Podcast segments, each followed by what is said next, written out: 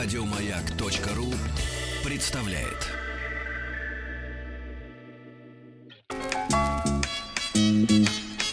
Вор должен сидеть в тюрьме, верно?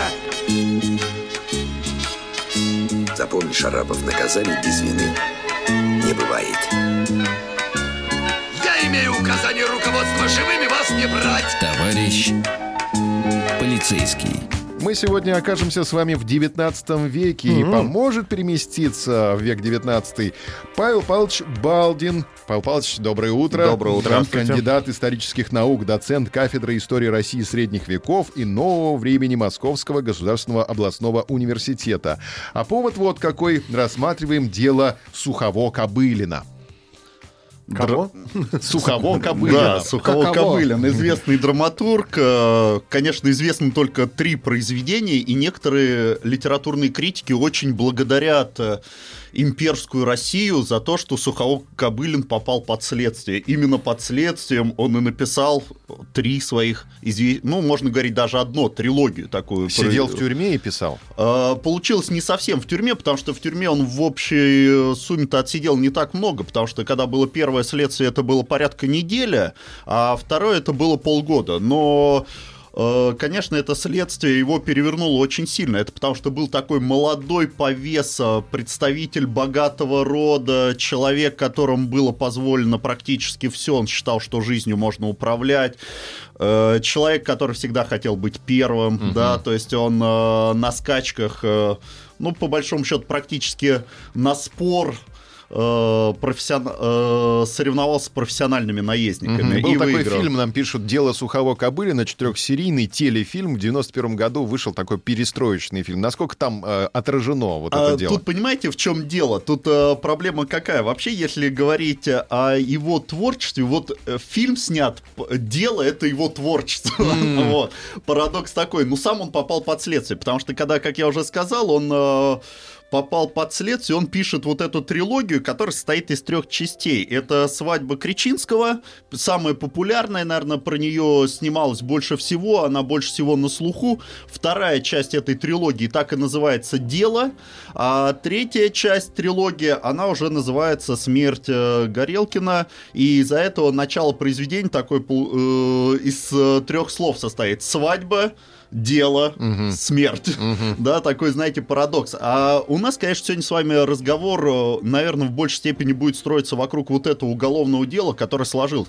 Дело парадоксальное. Парадоксальное на самом деле, потому что есть труп, есть убийство, и нет обвиняемого. Мгм. И- А подозревают как раз э, Александра Васильевича Сухого-Кобылина. Да, подозрение пало в первую очередь на него. Сейчас, э, наверное, нашим радиослушателям э, в двух словах стоит описать, что же произошло.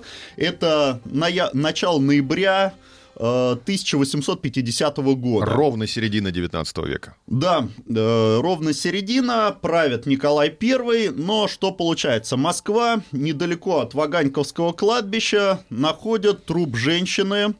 Э, Женщину звали Луиза, э, француженка по происхождению, Симон Диманш. Э, И вот здесь вот э, на трупе явные признаки насильственной смерти. Э, наверное, даже ужасные. Не будем все описывать, но это огромное количество ударов тупыми предметами, перерезанное горло. При этом ее находят в одном платье, а это ноябрь месяц 50-го года, уже снег в Москве лежит. Ямщик, наверное, какой-нибудь, не довез. Э, Подозрение было и такое, да, потому что были следы повозки, которая э, просто проходила круг, получается, тело сбросили, и повозка уехала. Вот. И еще на это подтолкнула сразу мысль, что убийство произошло не здесь, э, во-первых, из-за одежды. Никто в одном платье по снегу не ходит в ноябре месяце. А второй момент, э, огромное количество повреждений, и при этом очень мало крови на снегу. То есть, соответственно, все повреждения были э, нанесены в другом месте. И вот тут возникает вопрос, а при чем тут Александр Васильевич Сухово-Кобылин? Сосед? Нет, не сосед. Э, История, которая, от которой он открещивался. Все, все следствие он от этого открещивался, но вся Москва судачила и знала, что это его любовница. О. Которую он сам привез из Франции.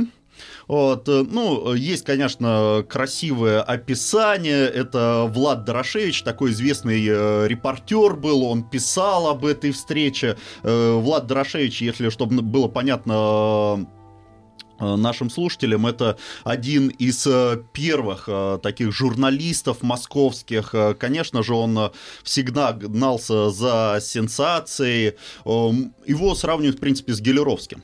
Это такая, знаете, два конкурента. Вот, потому что Гелеровского с Москвой москвичей все, наверное, знают, да, а Влада Дорошевича, конечно, уже отошел маленько на второй план, и он, конечно, описывает эту встречу во Франции так все в благоприятных тонах, он э, Луизу, наверное, представить хочет таким романтическим героем, когда вот этот русский э, богач, молодой, предлагает этой девушке-сироте, модистке французской, как ее звали. Модистка это та, э, тот человек, который занимался, ну, пошивом одежды, а более конкретно, если говорить, это пошивом женских шляпок. Вот. И она пожаловалась, что вроде бы не может найти работу, он ей расписывает, какие бы у нее перспективы были в России, но, скорее всего, было все прозаично. Э, Скорее всего, это первоначальный договор был. Александр Васильевич сразу объяснил, что он человек знатный, в жены ее взять к себе он не сможет, потому что, ну, совершенно разный уровень, но при этом может дать полное обеспечение, и э, она приезжает в Москву. Э, под нее открывается магазин, Соответственно, она тем самым поднимает свой статус, она становится уже купчихой, но все равно не ровня Александра Васильевича, потому что Александр Васильевич, вот этот э, род Кобылиных, э, вторая часть его фамилии, это очень э, знатные люди, по идее, даже можно говорить дальние родственники Романовых. Вот. И из-за этого, конечно, всегда происхождение Александра Васильевича очень э, ну, наверное, даже дистанцировал от всех других. Он держался особняком, держался... Из на- графьев. А, Ну, конечно, граф сложно применить сейчас термин к нему, да, но держался все время надменно, даже э, с этим связана чуть ли не произошедшая семейная трагедия, когда в 17-летнем э, возрасте э, он узнал о том, что на его сестру положил глаз ее преподаватель, э, вроде бы профессор, но для них они сразу смотрят по происхождению, а происхождение из Поповичей. Но кто Поповичи и кто они. И он хотел чуть ли не на дуэль его вызвать, вот, тем самым как бы доказывая свою знатность. Конечно, это такой франт, о котором знала вся Москва, да, человек э, очень э, своеобразный, взрывной характер, капризный характер, привык, чтобы все было по его. И вот тут вот получается какая ситуация. Э, Ситуация связана со следующим. До того момента, пока труп этой женщины не нашли, почему-то сам Александр Васильевич начинает уже производить шумиху. Вроде бы она пропала, но никто не знает о том, что она пропала, потому что, ну, произошло, прошло еще меньше суток. Но вдруг Александр Васильевич, э, кстати, потом многие ему это и в обвинении ставили, начинает активную деятельность. Он бежит к Ивану Дмитриевичу Лужину, к московскому полицмейстеру и говорит о том, что надо разыскивать, чуть ли не в слезах, что она уже умерла. Лужин встречает очень холодно. Суток не прошло. Куда она могла пропасть? Вот. Загуляла. При этом он все делает со свидетелями. Потом он от, сразу от Лужина бежит к ее, едет в область, ну, если современным языком говорить, в Московскую область, к ее подруге, начинает там разводить какую-то деятельность. За это время как раз проходят сутки, он возвращается к Лужину. Тут Лужин идет навстречу, объявляет э, поиск тела, потому что он до этого еще успел съездить в полицейский морг, посмотреть там все, кого нашли. Очень любил, видимо. Э, да вот непонятно, слишком рано сориентировался, да, вот тут вот парадокс-то вот в этом как раз заключается, слишком рано он эту активную деятельность развел, и реально, когда сутки прошли, Лужин откликнулся на эту просьбу, и буквально через несколько часов после приказа тело находит вот около Ваганьковского кладбища, повернутое лицом к снегу, к земле, и, соответственно, дальше начинается следствие. А детей у них не было? Детей у них не было. Но тут другой парадокс. Э, Понимаете, в чем ситуация? Э, В том, что уже вся Москва судачила, что у Александра Васильевича, человека популярного, уже есть другая любовница. Опа. Да, при этом замужняя Надежда Ивановна Нарышкина. Вот. С ней он встречается. И, кстати, как алиби, Александр Васильевич заявил, что в ту ночь, когда была убита Луиза Симон Диманш, он был как раз на балу у Нарышкиных, да, у мужа своей любовницы, э, получается. И, конечно, вот тут вот э, обсуждение все уже шло, ну, Москва полнилась слухами, понятное дело, и начинается следствие. И самое интересное, что Надежда Ивановна Нарышкина, дав подписку о невыезде, быстро уезжает во Францию. С одной стороны, говорят о том, что, ну, могли ее просто-напросто задергать в связи с этим делом. С другой стороны, причина-то, наверное, другая. Через несколько месяцев она там рождает ребенка.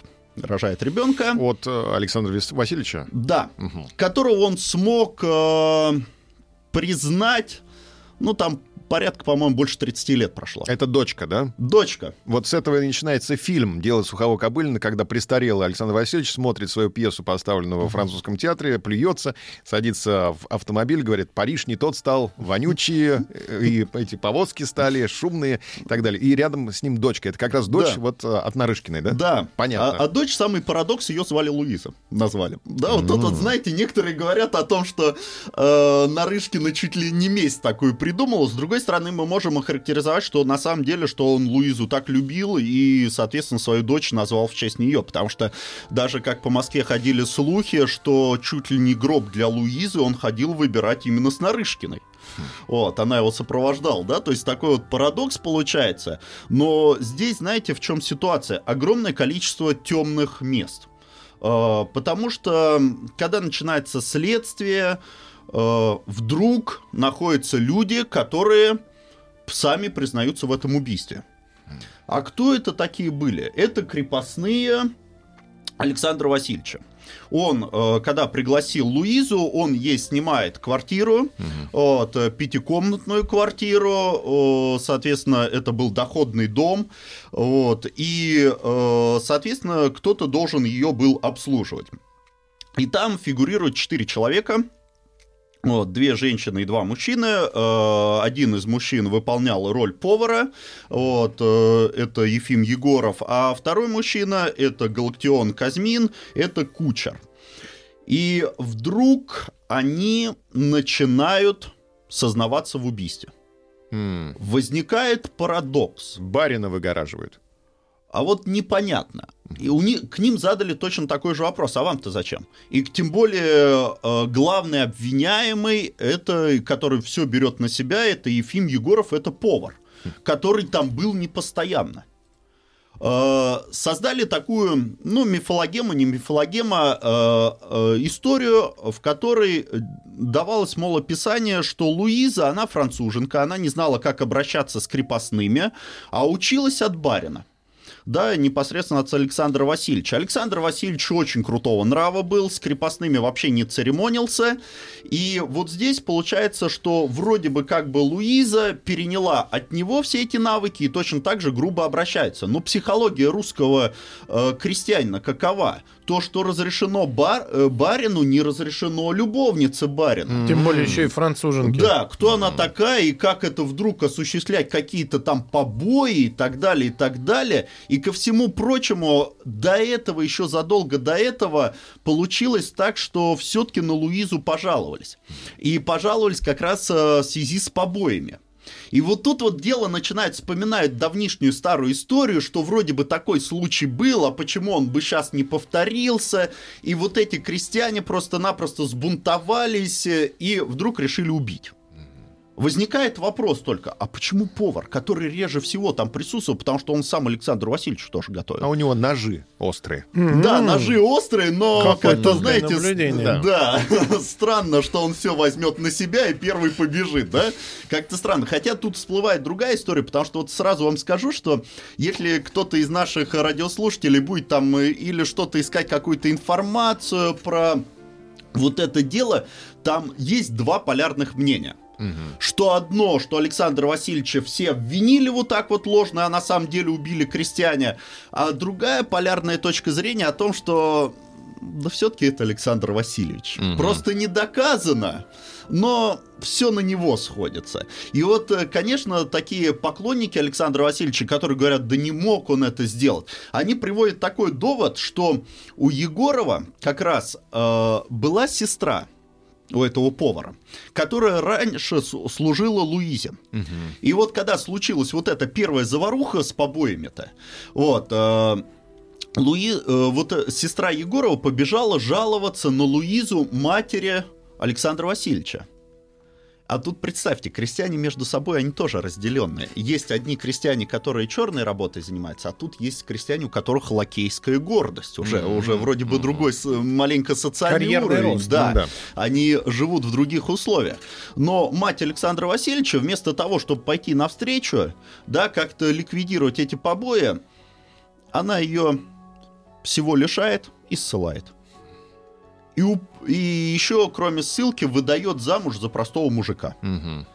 И как все говорят, ну, как говорили э, противники, э, э, ну, сторонники Александра Васильевича, а противники вот этих крестьян, они говорят о том, что вот тогда вот этот повар Егоров-то и затаил обиду, и вот при первой возможности он решил отомстить за свою сестру. Но, понимаете, дело не клеилось. Дело не клеилось, и много «но» возникало. Потому что там в дальнейшем мы, наверное, с вами поговорим. У нас, э, надеюсь, останется времени, как же все это сложилось э, с точки зрения официальной. Там вообще столько пробелов оказалось в этом введении дела. Э, знаете, когда началось следствие, Оказалось, что очень много непонятного, очень много темного и очень много событий, которых не должно было бы быть. И эти все события в большей степени играют против Александра Васильевича. Мгм. Например. А, Например, то, что буквально за 4 дня до убийства он из своего дома, где он жил с родней, где он занимал практически весь этаж, дом роскошный, ну, как я уже говорил, богатейшие люди, переезжает во флигель, где ни ремонта не сделано, и вдруг он решает жить во флигеле. Именно в этом флигеле потом найдут э, э, больше 30 пятен, похожих на кровь. Вот сразу скажу, вот оговорка похожих на кровь, потому что на тот момент еще э, медицина не могла определять, кровь это или не кровь по пятнам, да, тем более половина была замытых э, уже. А второй момент, э, невозможно было определить даже, если это кровь, то чья, животных или людей. И вдруг зачем-то ему надо переезжать в условия гораздо худшие. Флигель — это пристройка к дому. Ну да, по большому счету, да, находящийся даже чуть отдельно во дворе.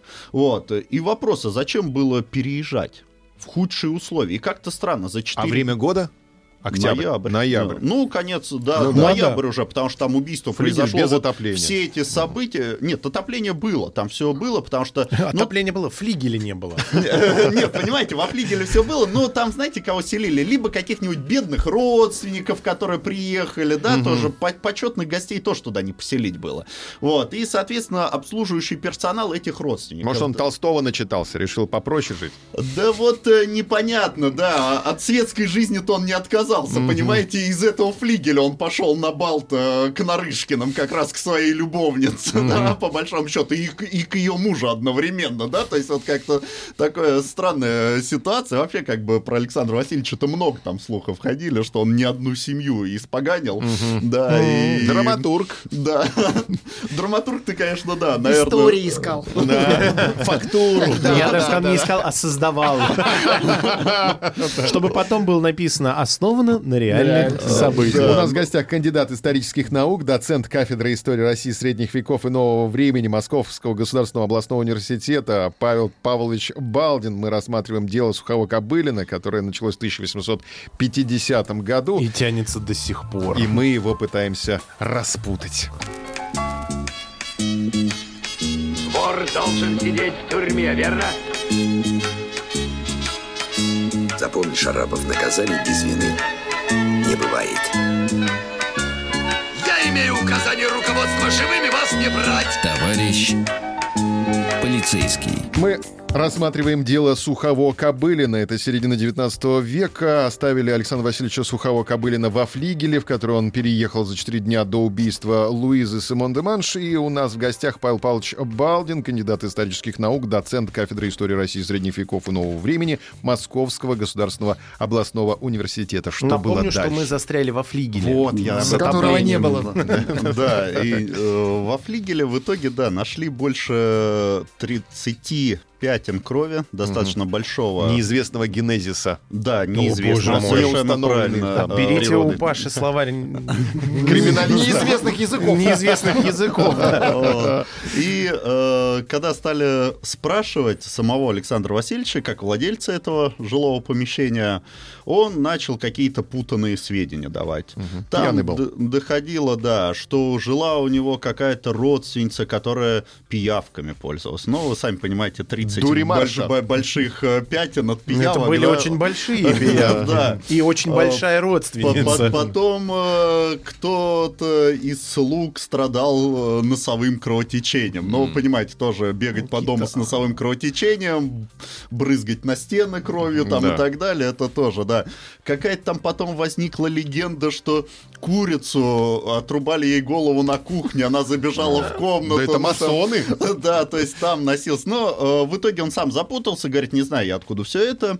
Вот, э, и э, в противовес этому вот эти крестьяне, о которых мы с вами вспоминали, они начинают сознаваться. Сидели они отдельно, но при этом рассказывают схожую такую историю о том, что Егоров, вот этот вот повар, нами упоминаемый уже, решил убить француженку, и получается, что он ее душил в комнате, вот, э, кучер бил утюгом ее, вот, э, но знаете, в чем парадокс? который потом следствие это не подтвердило. В этом доходном доме, где снимали квартиру, да, дом для богатых, это сейчас э, пересечение Тверской и Брюсова переулка, вот, э, достаточно плохая шумоизоляция.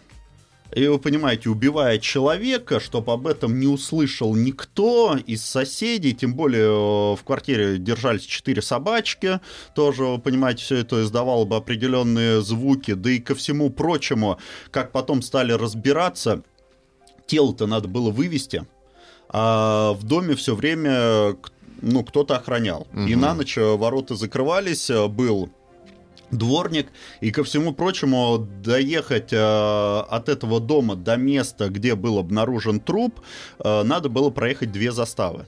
Представьте себе, ночью повозка с телом и не остановлена ни на одной заставе, тоже как-то странно. Сейчас это третье транспортное кольцо. Вот, Это да, получается. далеко. Вот, то есть, э, на самом деле, это большое расстояние, и ко всему прочему, понимаете, следствие было проведено сразу, которое проведено было, у Александра Васильевича никто не подтвердил алиби. Да, не стали спрашивать даже. Он сам сказал, что он был на балу, все. Свидетелей не стали спрашивать. А, Дальше получается, что допрос никого из дома не сделали, где жила Луиза. А, Опять же, не опросили солдат на заставе, проходил ли такой экипаж там или Не проезжала повозка. ли карета скорой помощи? Карета. Карета, да. Не, ну да, там по- повозка, скорее всего, была, все-таки не карета. Повозка, точно. Повозка скорой помощи. И, соответственно, э, понимаете, ничего этого не спросили. Э, Допрос начался вот к такому парадоксу только через 4 года. Актуальные сведения, да, если современным быть- языком говорить, все все вспомнят Какое сопротивление воздуха в юстиции, если документы с четвертого этажа кто-то на стоял влиятельный А понимаете, вот здесь получилась какая ситуация. Тоже вот по поводу влиятельных тоже достаточно сложно сказать. Э, Дело берет под свой контроль московский генерал-губернатор Арсений Андреевич Закревский. Кстати, к первой части... Генерал-губернатор это самый главный человек в Э, столице. Кстати, к э, первой части вашей программы про прозвища. Э, У москвичей он славился под такими прозвищами, как Арсеник Первый или Чурбан Паша. Да, тоже посмотрите фантазию дореволюционных людей. Чурбан Паша. Вот. а, Почему, э, сразу сейчас попробую объяснить, это, знаете, такой э, ну, Николаевская Россия вообще славится такими... э, Крепкими. э, да, бюрократами такими знатными. Ну, Арсеник первый это тоже хорошо. И, соответственно, вот это, знаете, в одном лице самодур и борец за справедливость. Вот э, два у него такое повышенное чувство справедливости и при этом самодур. Ну, как э, многие чиновники Николаевской России, потому что бюрократия на тот момент разрасталась, и там доходило, если почитать даже описание других чиновников, там, знаете, буквально комические случаи, как их встречали на рабочем месте. Там э, есть один такой историк, э, вот извиняюсь за отвлечение, чтобы понятно была ситуация зрить- э, нашим радиослушателям, и зрительно можно было ее представить. Это э, был такой историк э, самоучка, вот, и вот как раз э, он тоже сталкивался вот с этим произволом. Одно из записаний приходит служащий. У него в подчинении несколько человек. Так они выходили к нему навстречу, пели что-то похожее на церковные пения и встречали его с подносом с рюмочкой водки. Каждый Утром. день? Да, Ну, каждый это день. вот просто такие, знаете... э, Нет, г- это неплохая а- традиция. а- описание, знаете, Хороший тон. дурных Надо возродить. да, ду- дурных чиновничьих традиций. Это просто такие, знаете, крайние случаи. Конечно, этого повсеместно не было, но это было в Николаевской России. Понятное дело, что ее высмеивали очень многие, да, и вот этот чиновничий аппарат. На работу с удовольствием ходил. А, Ну, там нет, там у человека Иван Гаврилович Прыжова плохо судьба сложилась в итоге. Алкоголизм спился. Нет, нет, он попал по следствию, которое э, потом, как в художественной форме, Достоевский Бесов описывал. А. Да, вот это как раз один фигурант вот этого дела, убийства студента был. Но это другая Ладно, это история. отдельная история, это да. отдельная история, это не сейчас. А сейчас мы возвращаемся к Арсенику Первому, да, и, соответственно, Арсению Андреевичу Закревскому, московскому генерал-губернатору. Он берет дело под свой личный контроль, создает комиссию по расследованию. э, э, Эту комиссию чел- э, ставит такого человека с фамилией Шмаков, близкому ему человека, вот, э, и начинается следствие. Э, Следствие, которое приходит к такому мнению, что виноваты крестьяне. А Александр Васильевич не виноват. Понятное дело, огромное количество пробелов. Начинается, не буду рассказывать все эти бюрократические проволочки, но дело доходит до Сената. А Сенат в Питере. Питер. Да, и понимаете, начинается Сенат, говорит, на дорасследование отправляем это дело, потому что суд очень интересно постановил вину этих крестьян, но, говорит, э, чтобы не вступало в действие обвинение до поиска новых каких-то доказательств. То есть такой, знаете, парадоксальный суд. Вроде бы и осудили, и вроде бы не осудили. Э, Но э, свободы лишили людей. Э, В Питере как сейчас бы сказали, да, такое столкновение московских и питерских чиновников происходит. Они отправляют это дело до- на дознание, а представьте себе, вот здесь непонятно, что происходит. Наверное, была задета личная честь как раз Арсения Андреевича Закревского, московского генерал-губернатора. Каким образом? Но то, что его, ему не доверяют, А. его перепроверяют, он совершил второе э, следствие, как бы доследствие, дознание, увеличил вину этих крестьян. Да. А приговор, как бы, получается, виновные прежние. Э, Почему это происходило? Во-первых, судебная система э, середины 19 века достаточно запутанная была. Вот, э, во-первых, суд был сословный. Судили по уголовным делам за закрытыми дверями. Э, Не было адвокатов. Вот, э, соответственно, никто из прессы не э, мог попасть. А Отдельные суды для отдельных сословий. То есть отдельные суды уездные, отдельные суды губернские, отдельно судили горожан, отдельно судили крестьян, отдельно судили знатных. И людей. мера наказания тоже для всех разная была. Да, и понимаете, э, при э, проведении следствия учитывались не такая, знаете, убедительность доказательства, а еще должно сыграть было три фактора обязательно. Первый фактор – это признание подсудимого, э, которые добывали законными способами. Понятно. Не утюгом. Да, не утюгом. Второе – письменные доказательства вот, всего этого проведенного следствия. Вот. И третье, согласны друг с другом показания двух надежных свидетелей, которые они дают под присягой. Без этих трех факторов человека обвинить невозможно было. Вот, то есть, ну, а, понятное дело, знатного тем более. Да, человека с деньгами, человека влиятельного. Вот. И э, судили, конечно, тоже не на равных. Э, мужчин по одному, женщин по другому. Женщина строже? Женщин, да, у них было сложнее им доказать свою правоту. Вот. Соответственно, духовные сословия пользовались тоже большими привилегиями, чем светские люди. Ученый пользовался привилегиями по отношению к необразованному человеку. Да? То есть такое достаточно большое неравенство. Потом пытались это уже ликвидировать во времена Александра II. Это реформа 62 года. Но до этого надо еще 12 лет пройти. Да? Ну, конечно, уже чуть меньше, тут следствие пошло во всем. Вот. э, И вот здесь вот э, что у нас э, получается. И начинается вот этот переход дела из одной инстанции в другую инстанцию. Вот. Вновь дело возобновляют через 4 года. Опять начинаются допросы.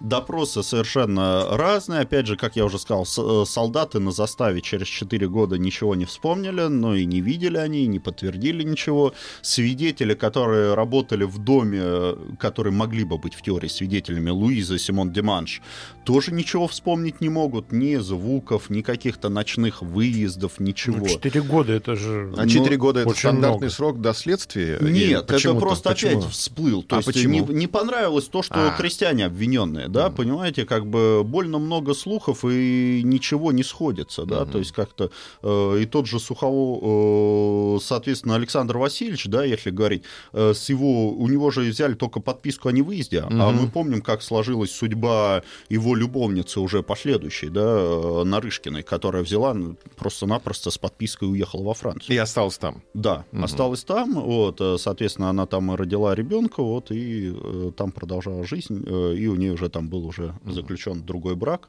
вот. э, А почему сам Сухово Кобылин не уехал? э, Сухово Кобылин почему не уехал? Тут, да, наверное, достаточно сложный момент, все-таки дело резонансное, очень резонансное. Если бы уехал, Не то точно бы подумали, Вот, что... э, понимаете, и тут очень много странных моментов, потому что он изначально вообще э, отрекался, что это его любовница. М. Да, Луиза была.